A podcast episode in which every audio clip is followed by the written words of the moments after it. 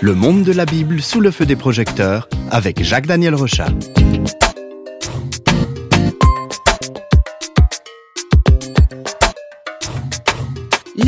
Flash Bible nous entraînent à prendre la mesure de la diversité et des richesses de la Bible. Ce n'est donc pas pour rien que la Bible est le livre le plus imprimé et le plus traduit au monde.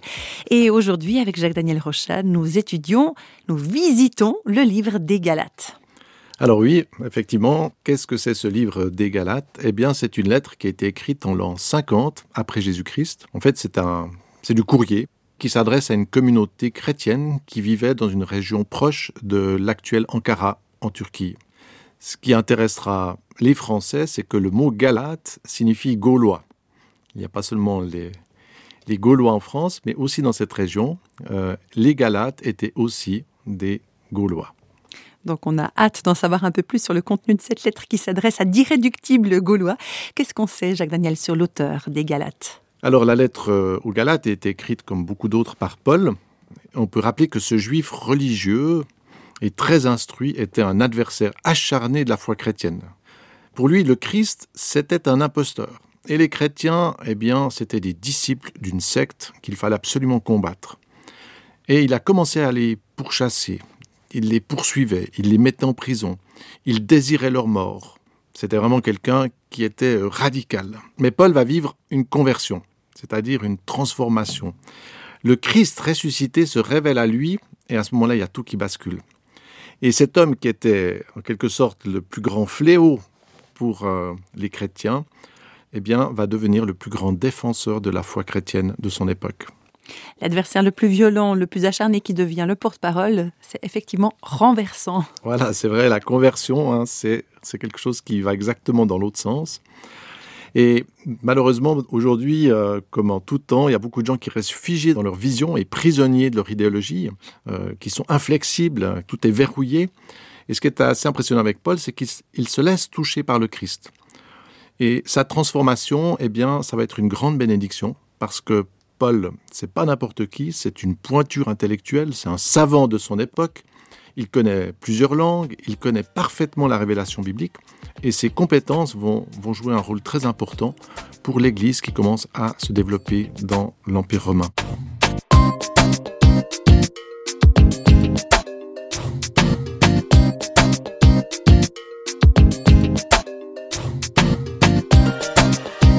Alors voilà, Paul étudiait la Bible et savait pas que plus tard ses propres écrits viendraient euh, s'ajouter à la Bible.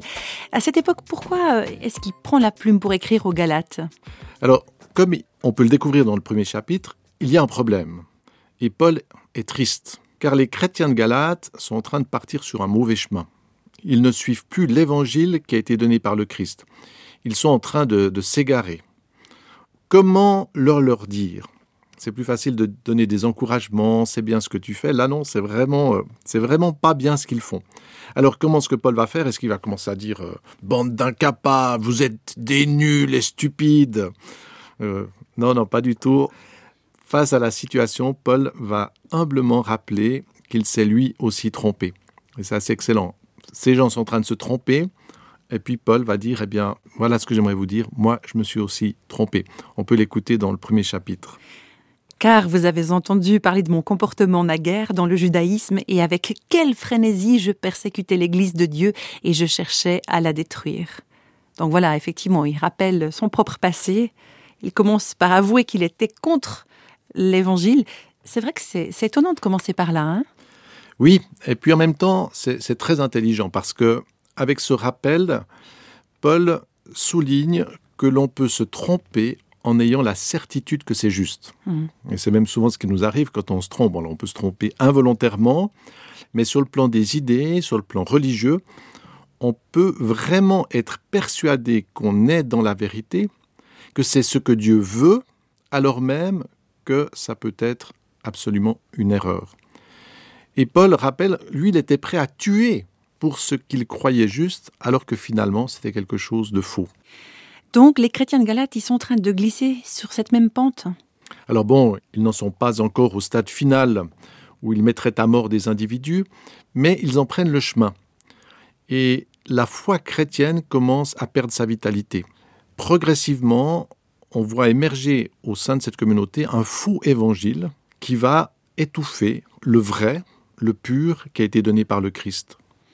Vrai évangile, faux évangile, c'est quoi la différence? Alors le grand problème, c'est que l'homme croit très volontiers que c'est par ses œuvres, que c'est par ses propres attitudes qu'il peut obtenir les faveurs de Dieu. Et ce concept, on le trouve dans toutes les, religions quasiment, avec des règles, des prêtres, des lieux sacrés, des sacrifices, des offrandes, des contritions, des, toutes sortes de pratiques religieuses. C'est quelque chose qui est au fond de l'homme. Donc au fond de l'homme, il y a ce sentiment, par moi-même, par un travail sur moi-même, je vais pouvoir rejoindre euh, cette dimension divine, je vais pouvoir plaire à Dieu. Mais l'évangile est, est tout à fait différent. Le vrai évangile. Le vrai évangile, là, mm -hmm. c'est vrai, il est différent et c'est ce que Paul va dire dans le chapitre 2, verset 16. On peut l'écouter. Nous savons que l'homme n'est pas justifié par les œuvres de la loi, mais seulement par la foi de Jésus-Christ. Il ajoute encore, euh, par les œuvres de la loi, personne ne sera justifié. Voilà, Paul souligne qu'il y a deux types de religion. Il y a la religion qui vient des pulsions naturelles, qui nous conduit à des règles, des pénitences, des superstitions, et la vraie piété, la vraie religion qui vient de l'Esprit de Dieu et qui va transformer notre vie et, notre, et nos actions. On pourrait dire que la religiosité naturelle et perverse vient de ce monde, elle vient de l'intérieur de moi-même, alors que la religion juste et vivante, elle vient de, elle vient de Dieu. Elle puise sa source en Dieu, et c'est cela la grande différence. Est-ce que ça vient de moi? Et Paul va dire c'est charnel, dans le sens c'est presque biologique, ça fait partie de, de notre vision, de cette humanité Ou est-ce que c'est quelque chose qui vient de Dieu, qui est spirituel, qui vient de l'esprit, qui vient de Dieu lui-même et qui éclaire notre vie?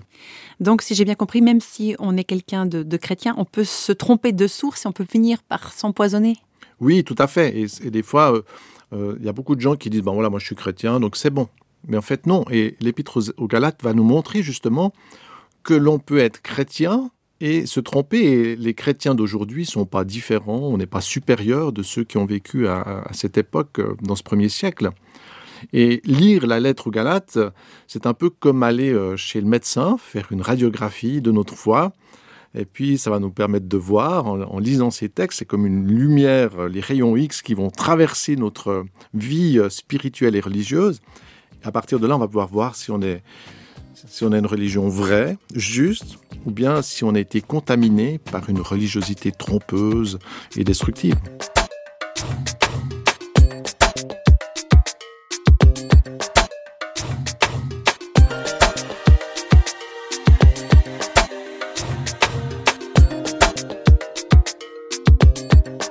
C'est très très important de savoir où on en est dans notre euh, santé spirituelle, si je reprends l'image un peu médicale comme ça. Mais comment est-ce qu'on peut poser le, dia le, diagnostic de notre foi? Alors, euh, c'est bien parce que dans cet épître, euh, Paul va nous donner une solution simple, efficace. Vous voulez savoir si vous êtes dans le vrai ou le faux. Il y a des gens, est-ce que je suis malade, est-ce que je suis pas malade, on va aller faire le test, etc. Il faut faire une radio pour voir, il faut faire un scanner dans certains pays.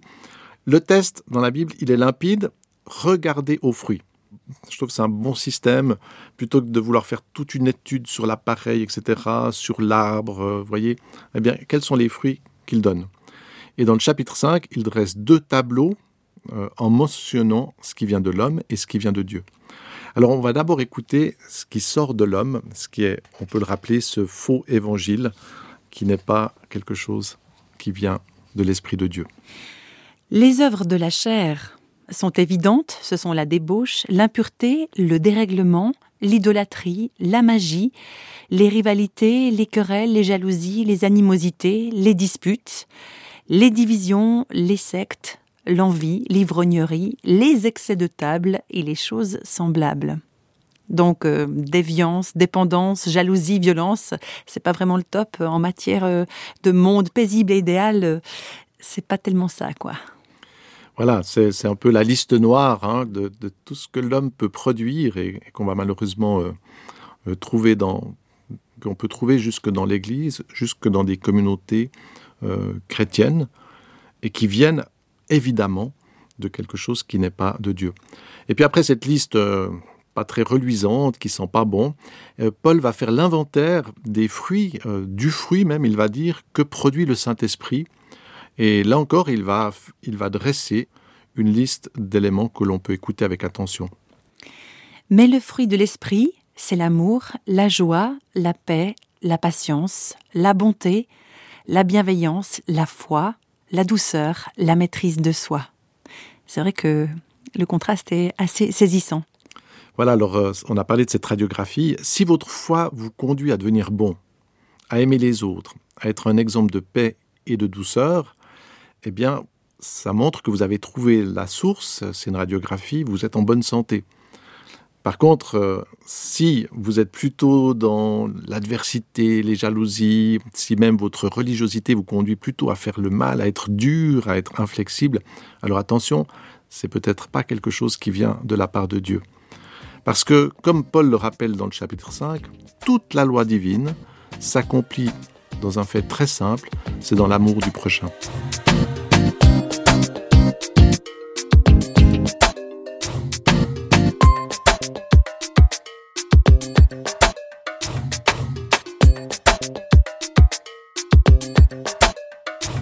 Le livre biblique des Galates, on l'a traversé assez rapidement. Il nous est imparti un certain nombre de minutes. Quels sont les éléments qu'on peut garder bien au chaud dans notre cœur avant de conclure, Jacques Daniel? Alors j'ai volontairement gardé un bon morceau pour le dessert, peut-être pas au chaud puisque c'est le dessert, des fois c'est froid.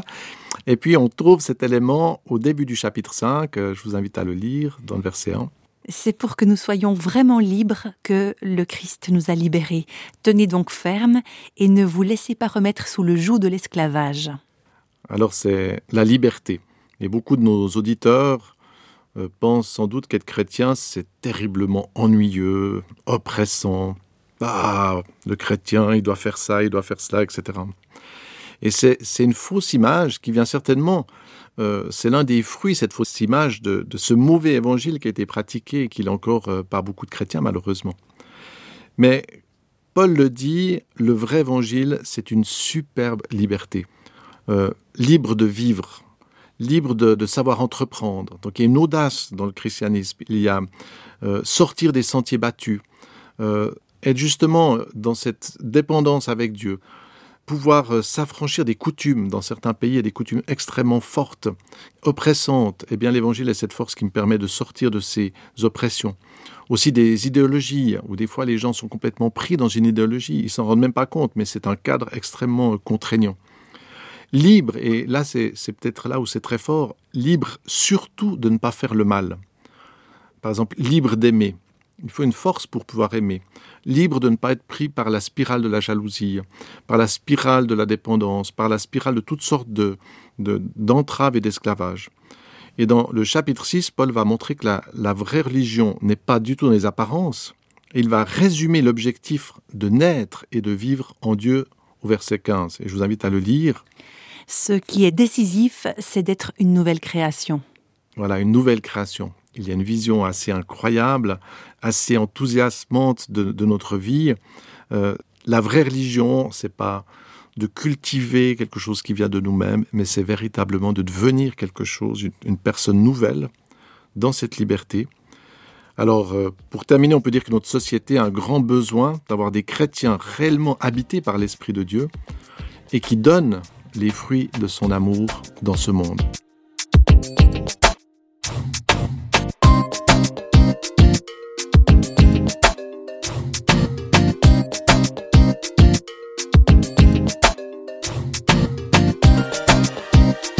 Les feux des projecteurs de Flash Bible s'éteignent pour aujourd'hui. Flash Bible vous a été proposé par Radio Réveil en collaboration avec Jacques-Daniel Rochat. Si vous voulez nous contacter par courrier postal, vous écrivez à Radio Réveil, boîte postale numéro 1, 25 301, Pontarlier, CEDEX, France. Et vous pouvez également nous contacter au travers du site www.parole.ch et nous rejoindre sur Facebook. Au revoir et à bientôt.